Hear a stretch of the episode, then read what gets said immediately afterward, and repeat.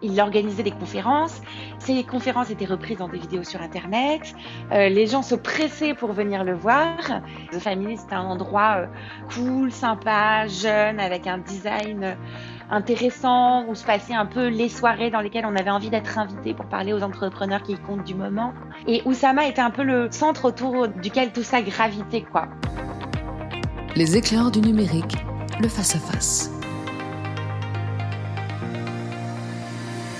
Bonjour à toutes et à tous et bienvenue dans ce nouvel épisode des éclaireurs du numérique. Aujourd'hui, nous sommes en format interview. Interview avec une journaliste qui va se présenter en quelques instants qui s'appelle Léa Lejeune. Et Léa, elle, eh ben, elle a enquêté. Elle a enquêté sur euh, un personnage assez particulier qui est très controversé dans la figure de, on va dire comme figure sur la, la, la, la scène de la tech euh, euh, parisienne, française, French Tech. notamment, c'est Oussama Hamar dans un podcast qui a été publié en plusieurs épisodes. Oussama le Magnifique. Elle va nous en parler tout ça. Bonjour Léa. Bonjour Damien. Alors Léa, en quelques mots, pour ceux qui ne te connaissent pas, est-ce que tu peux nous dire, tu es journaliste, je l'ai dit, mais pas que. Oui, je suis journaliste économique depuis 13 ans. Euh, j'ai commencé à suivre en, gros tous les développements de la French Tech en France. Euh, quand j'étais à Libération, puis après au magazine Challenge. Et aujourd'hui, je suis journaliste entrepreneuse puisque j'ai lancé un petit média qui parle d'argent aux femmes et qui s'appelle Plan Cash. Plan Cash, voilà, que vous pouvez retrouver donc en ligne. Vous cherchez dans votre moteur de recherche préféré Plan Cash. Voilà, qui a une newsletter et un compte Instagram, Plan Cash. Voilà, et qui est donc dédié, on l'a dit, euh, et c'est assez particulier pour le signaler, aux femmes. Et donc l'idée, c'est de donner envie aux femmes d'entreprendre, c'est ça? Non, d'investir, de, de demander plus pour leur salaire, d'apprendre à gérer l'argent, et puis d'investir pour leur futur, leur avenir, leur retraite, leur indépendance financière. Voilà. Voilà, donc on n'est pas que dans l'entrepreneuriat, effectivement, on est avant tout sur l'indépendance financière, quelle que soit la forme que cela prend.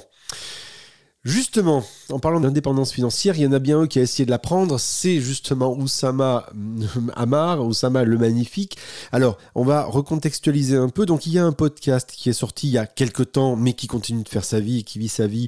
Euh, donc, euh, chez, donc, produit par Nouvelles Écoutes. Tout à fait. Trouvable sur toutes les bonnes plateformes de balado-diffusion. Exactement. En plusieurs épisodes. Ça s'écoute comme un podcast dans les grandes époques, vous savez, des podcasts documentaires, voire même certains diraient que ça, sera, ça rappelle furieusement des épisodes à la Netflix, ça se consomme très facilement, ça s'écoute, il y a un cliffhanger, et finalement on déroule bien l'histoire, c'est plutôt très agréable. Juste avant, euh, pour rentrer dans le vif du sujet, juste donner un contexte de production, vous êtes deux hein, à avoir travaillé dessus, et puis euh, peut-être pourquoi ce sujet? Oui, alors donc moi j'étais journaliste euh, économique et surtout tech pendant des années et des années, puis j'ai décidé donc de quitter cette spécialité. Je me suis dit j'ai quand même vu quelque chose se passer sous mes yeux, c'est euh, le développement de l'entrepreneuriat français, euh, de la French Tech, des levées de fonds, aussi toute une époque où justement la Startup Nation était glorifiée, les entrepreneurs étaient devenus les nouvelles stars, ils étaient très présents sur les réseaux sociaux. Bref, il y avait tout ce mouvement-là que j'avais suivi pendant plusieurs années en tant que journaliste économique. Et je me disais, attends, pour tourner cette page de ma carrière, j'aimerais bien quand même laisser quelque chose qui me permettrait de faire le bilan et de raconter une histoire. Et quoi de mieux pour raconter une histoire économique comme celle-ci que de prendre un personnage auquel les gens peuvent soit s'identifier, qui peut leur faire envie, mais au contraire qui peut aussi euh, les, les, repousser. Euh, et donc voilà, je suis partie sur l'idée qu'il fallait parler de l'histoire de The Family, donc The Family qui était incubateur plutôt accélérateur de start-up en vogue de la French Tech, qui était l'endroit où il fallait être absolument, et qui avait été cofondé par ce personnage qui est Oussama Amar. Et donc moi j'ai commencé à travailler sur l'enquête euh, un an auparavant. Et à la fin, euh, Mathieu Palin m'a rejoint euh, pour l'écriture parce que Mathieu Palin est un, est un auteur. Lui, il est plus justement sur le cliffhanger, justement sur l'écriture, sur comment on fait pour tout ça ressemble à une série de podcasts, presque à une série Netflix, comme tu dis. Voilà, donc Mathieu, il apporte cette touche plus narrative. Alors, pour expliquer en deux mots, tu, as, tu as commencé à l'expliquer pour ceux qui ne se rappellent peut-être pas les épisodes précédents, même si les gens qui nous écoutent sont plutôt des geeks avertis ou des gens qui connaissent bien l'entrepreneuriat et, la French Tech. Donc, effectivement, comme tu l'as dit, construit un peu sur le modèle de Y Combinator, le, célèbre incubateur américain, The Family, euh, construit ou tout au moins fondé par trois personnes. Donc il y a Alice Zaguri, on a Nicolas Collin et Oussama Hamar, trois personnes très différentes avec des profils vraiment contrastés.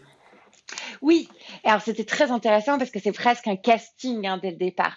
Oussama Amar, c'est euh, l'entrepreneur un peu débrouillard, le mec qui a appris à bidouiller le web, qui a appris à faire du réseau, euh, qui, a la gouaille, qui sait très bien parler. Euh, voilà, c'est un peu ce personnage-là. Le type qui part de rien quelque part, hein, qui, qui, explique qu'il vit en France, il vit, à, il vit dans une petite ville, sa, sa, maman fait des ménages, en fait qu'en gros, c'est vraiment, c'est un peu un Rastignac. Ouais, c'est un self-made man, c'est un mec qui se construit tout seul, mais vraiment par débrouillardise, capacité à apprendre tout seul. Euh, The Family le cofonde avec euh, Alice Zaguri. Alice Zaguri, à l'époque, elle est au camping, qui est donc la première institution vraiment en France qui permet aux startups euh, de se retrouver, de progresser, de grossir, de, de voilà, de rencontrer les grands groupes.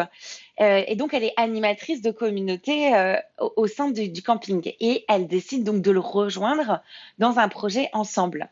Et ils prennent un troisième personnage qui n'a rien à voir avec eux, qui est un peu plus âgé. Eux, ils sont nés en 86. Euh, qui est donc Nicolas Collin, qui est un énarque, qui est aussi un auteur de rapports sur la fiscalité du numérique, un peu incontournable, notamment le rapport euh, voilà Colin et Colin, euh, qui euh, expliquait comment il fallait faire pour aider le numérique à se développer en France sans trop le taxer, mais tout en le taxant intelligemment c'est un peu l'intello, quoi. C'est celui qui pond des bouquins euh, assez réfléchis sur comment va évoluer cet univers dans les prochaines années, etc.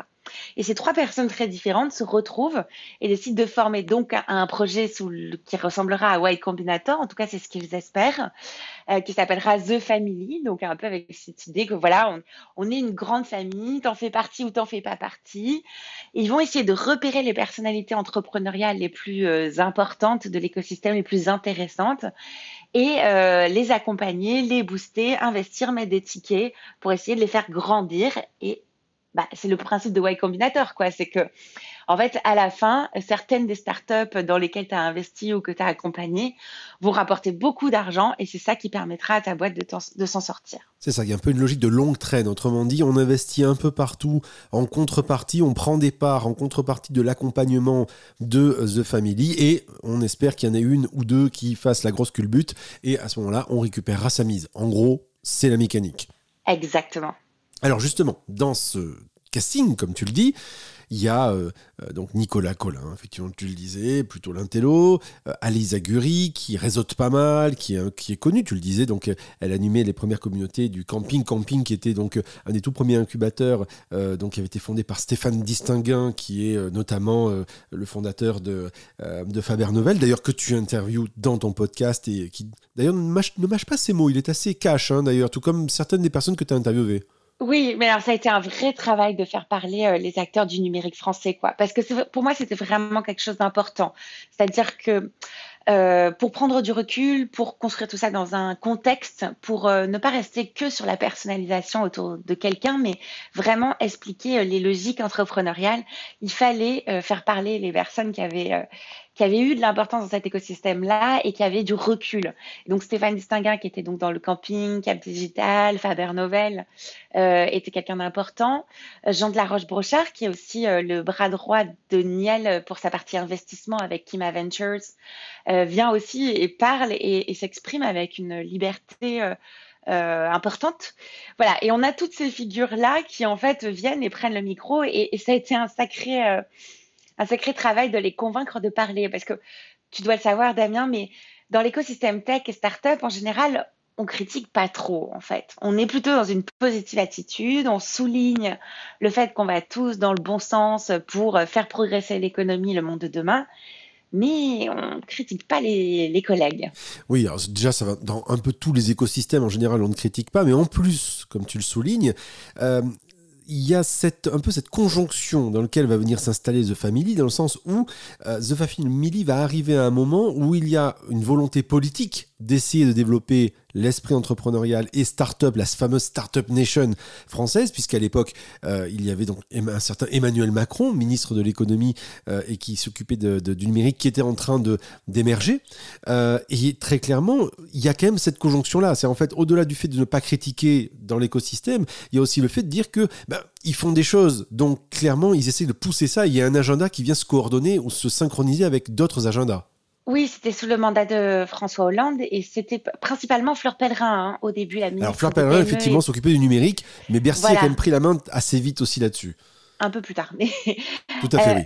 Euh, voilà, mais Fleur Pellerin, qui était effectivement euh, quelqu'un qui avait une, une, vraie équipe formée à la tech, qui l'a conseillé sur, bah, par exemple, les, comment faciliter le levée de fonds, le crowdfunding, le crowd equity, comment, c'est elle qui a créé la marque French Tech, comment on va essayer de de faire passer voilà la France, de, ce pays qui, est perçu comme un pays euh, touristique et un pays de l'industrie du luxe, pour une start-up mhm. nation, une euh, nation capable d'entreprendre, d'exporter des concepts, etc. Donc vraiment voilà, c'était le petit coq rouge, c'était euh, les stands au CES de Las Vegas, c'était un certain nombre de voilà de routes économiques où participaient les entrepreneurs un discours très très positif là-dessus, notamment sur l'entrepreneuriat féminin aussi.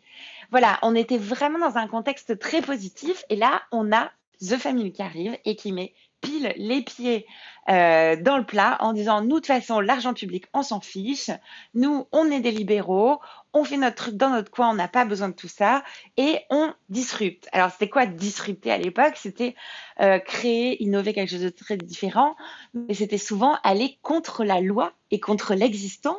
Euh, pour les entrepreneurs, c'était se faufiner un peu dans les dédales pour créer de, nouvelles, de nouveaux business models. Donc c'est un peu l'époque où on a eu Uber, c'est l'époque où on a eu Hitch, Hitch qui est une start-up qui avait été euh, incubée dans The Family justement. Euh, c'est aussi l'époque du grand développement de Airbnb. Voilà, de tous ces trucs qui euh, chamboulaient un peu les modèles économiques et les législations existantes.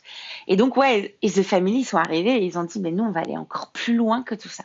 C'est ça. Il y a, tu faisais bien de le, rappeler, effectivement. C'est important de rappeler qu'il y avait Fleur Pellerin, qui est une femme d'ailleurs, euh, qui, euh, qui a été à, l'origine de French Tech et de tout ce mouvement-là qui ensuite a été, a été repris. Euh, ça, c'est un, premier point important. Et le, deuxième aussi, c'est de recontextualiser ça, cette dynamique-là qui était un peu de, faire casser les carcans, de briser l'armure, de faire en sorte qu'il y ait une volonté. C'était d'ailleurs dans l'état d'esprit beaucoup aussi de la, de la Silicon Valley. On le voit hein, quand on se balade dans les, dans les bureaux des entreprises comme Facebook, mais notamment vous avez des grands posters avec marqué qu'il ne faut pas hésiter à casser les règles, euh, en gros faire les choses et on s'excusera plus tard, enfin ce genre de choses-là. D'ailleurs, ce qu'a fait très bien Uber, d'ailleurs, pour essayer de, contrecarrer le, monopole existant des taxis. Euh, Hitch, tu l'as cité, euh, qui est une sorte de service de VTC par les, ou de taxi par, les, par des individus. Bref, plein de choses comme ça. Et justement, donc, dans cet état d'esprit-là, un peu de pirate, qui quelque part un peu est très connoté Silicon Valley, hein, ce côté un peu, euh, euh, on, va essayer de pirater les choses, on va essayer de faire bouger les choses, et puis on verra bien, et puis on, a, on va attendre justement que, on va dire, la grosse machine étatique après se, rattrape. Il faut rappeler aussi qu'il y avait la BPI, l'émergence de la BPI, mais tout ça c'est très public. Oui, la Banque publique d'investissement qui mettait enfin de l'argent, mais The Family était très opposé. Hein. On n'était pas du tout dans cette logique-là comme tu le dis, c'est la volonté de dire nous, on n'attend pas ça. Nous, on va avancer par nous-mêmes et on va essayer d'être plus malin et d'essayer de faire des choses. Et c'est là que dans le casting que tu présentes, il y a ce fameux Oussama qui est quelque part celui qui va être un peu cette personne qui va dynamiser, qui va faire les formations, qui va, qui va présenter. C'est quoi un peu son profil à Oussama? Pour donner envie d'écouter, bien sûr, juste pour dire aux, auditeurs, hein, vous allez écouter, allez écouter le podcast, il est génial, il est en cinq épisodes, ça, se déguste, mais vraiment super bien. Mais on va quand même vous donner envie. Pourquoi avoir focalisé sur Oussama? Qu'est-ce qu'il a de particulier? Euh, Oussama, quand les gens en parlent, donc Oussama au début c'est un personnage qui est adoré et aujourd'hui c'est un personnage qui est soit adoré, soit critiqué.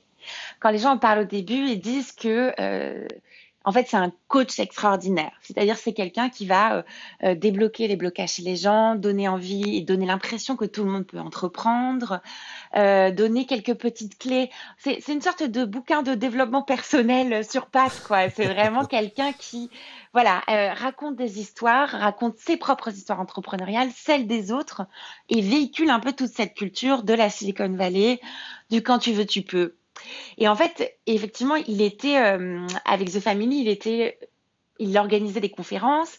Euh, ces conférences étaient reprises dans des vidéos sur Internet. Euh, les gens se pressaient pour venir le voir. Et il, avait vraiment cette influence-là sur les gens.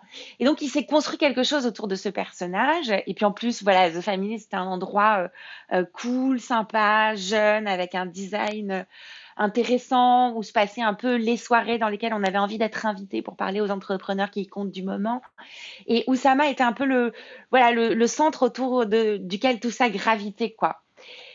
Mais on est quand même dans le storytelling, dans les conseils de coaching, dans euh, les petites choses pour, entreprendre, pour se motiver à entreprendre. On n'est pas sur un profil rigoureux euh, de comptable, de trésorier, euh, d'entrepreneur fan du business plan.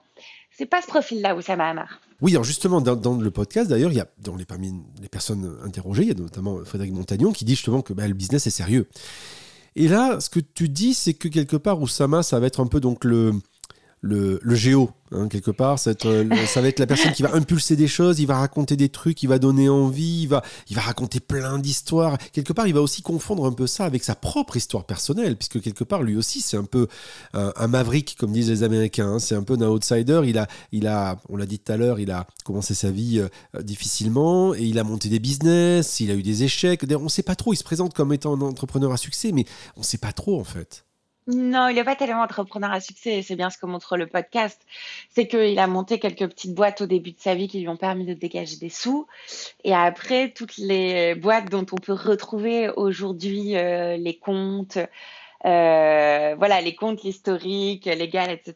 Ben, en fait, ce sont pas vraiment des réussites. Hein. Ce sont plutôt des très bonnes idées qui ne se sont jamais réalisées avec la puissance euh, d'un business carré comme il aurait fallu.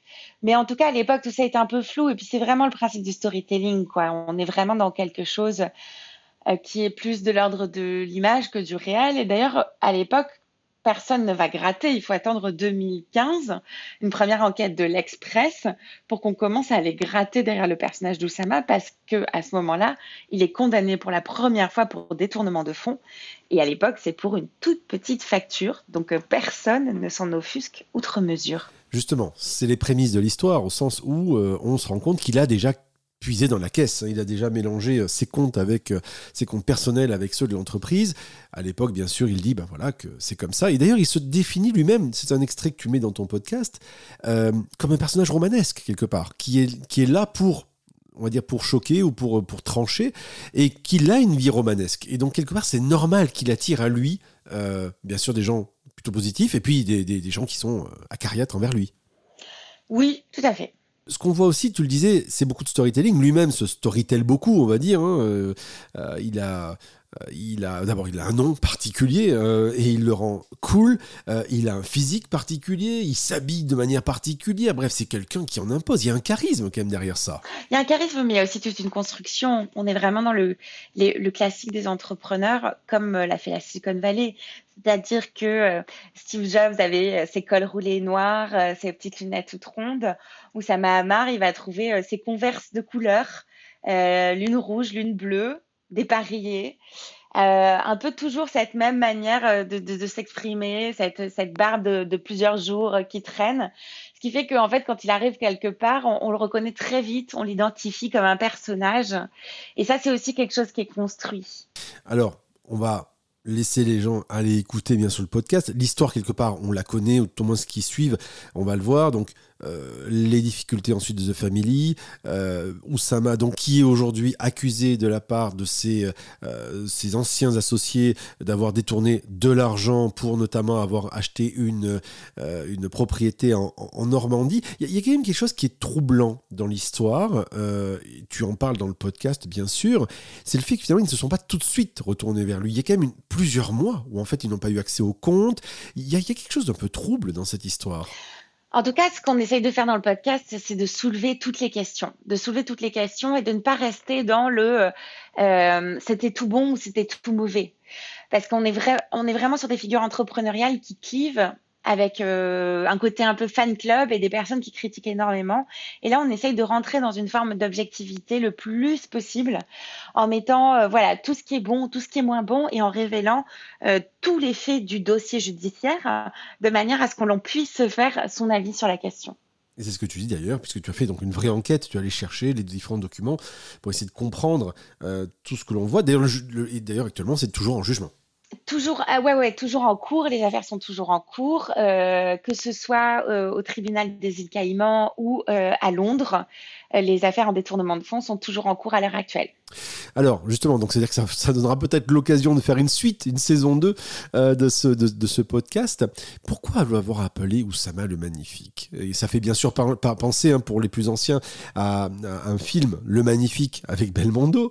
Euh, pourquoi ce- pourquoi ce- cela, finalement? Parce que c'est aujourd'hui quelqu'un qui est clivant. Aujourd'hui, il est à Dubaï, euh, avec les influenceurs, comme on dit. Il, il lui-même est, devenu assez sulfureux. Il, il s'est coquiné avec un autre influenceur qui dit avoir gagné beaucoup d'argent.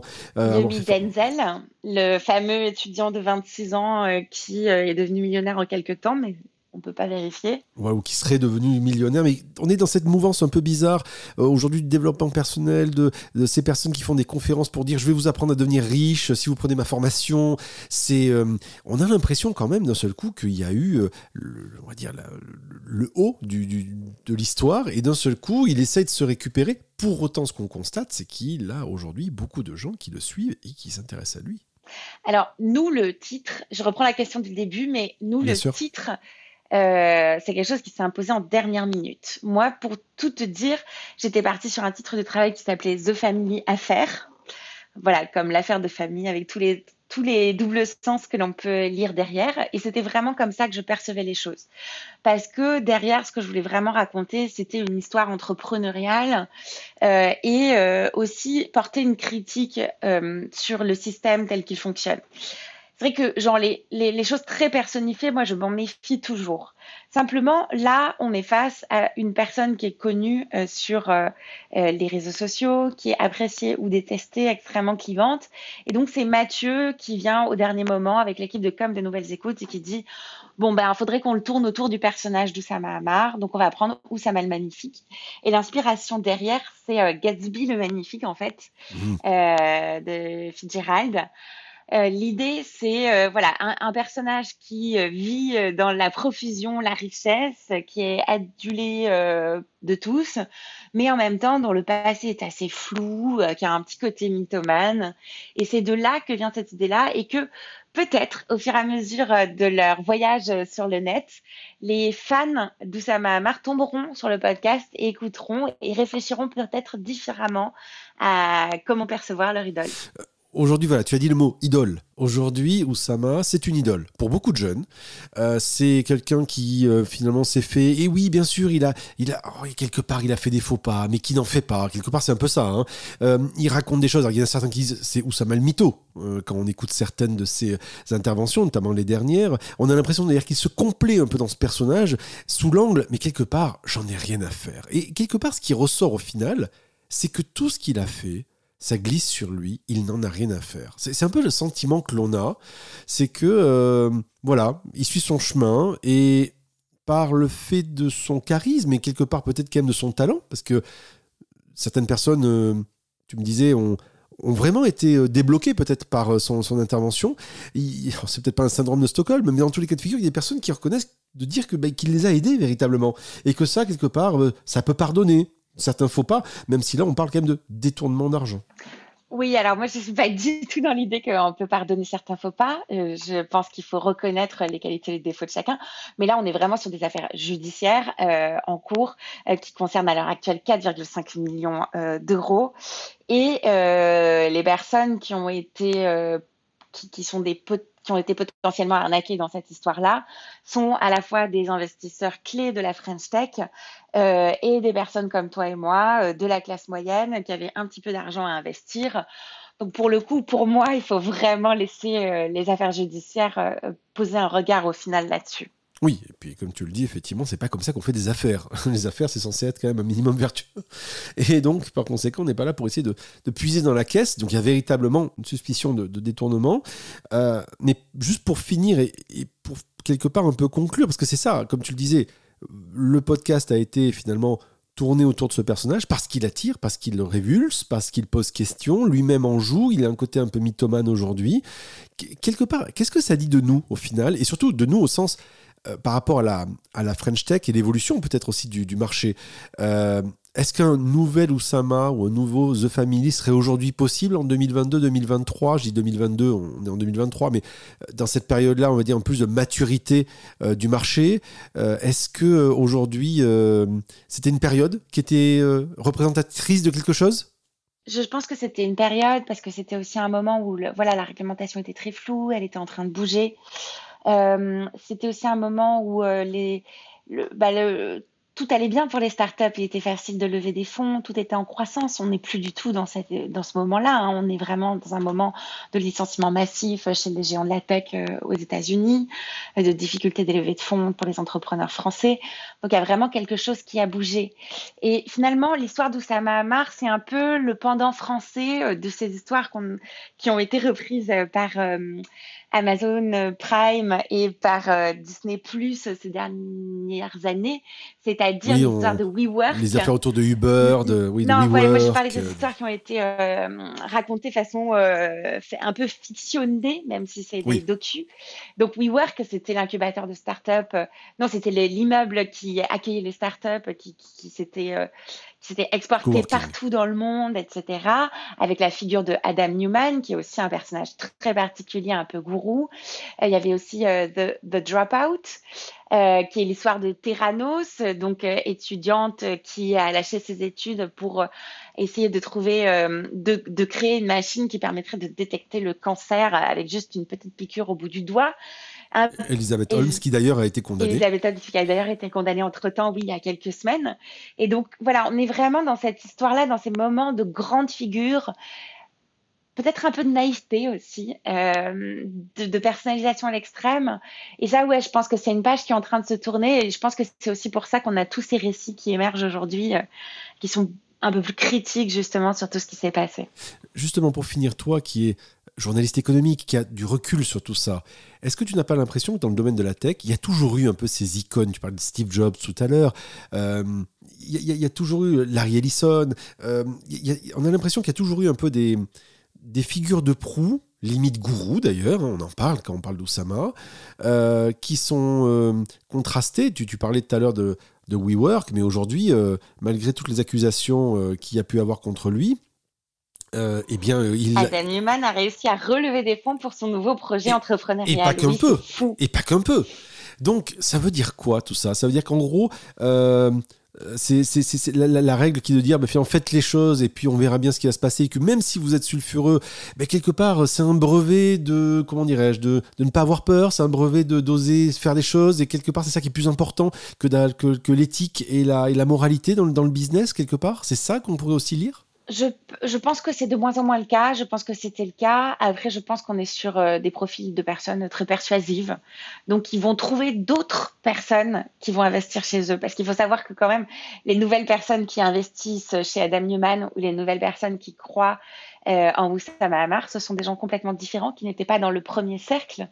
Euh, du début. ils lisent quand même, ils, écoutent, ils peuvent même écouter ton podcast. c'est quand même fou. Je, Aujourd'hui, à l'ère d'Internet, ça fait très vieux, mais l'information est accessible. Ouais, mais la débrouillardise, euh, la capacité de rebond, euh, tout ça, c'est des choses qui fascinent et qui ont toujours fasciné.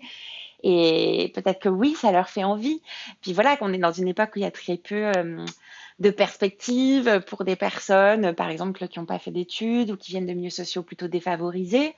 Euh, la promesse de l'argent facile ou de la réussite, si on applique les bons tuyaux et les bonnes ficelles, ça fait toujours rêver.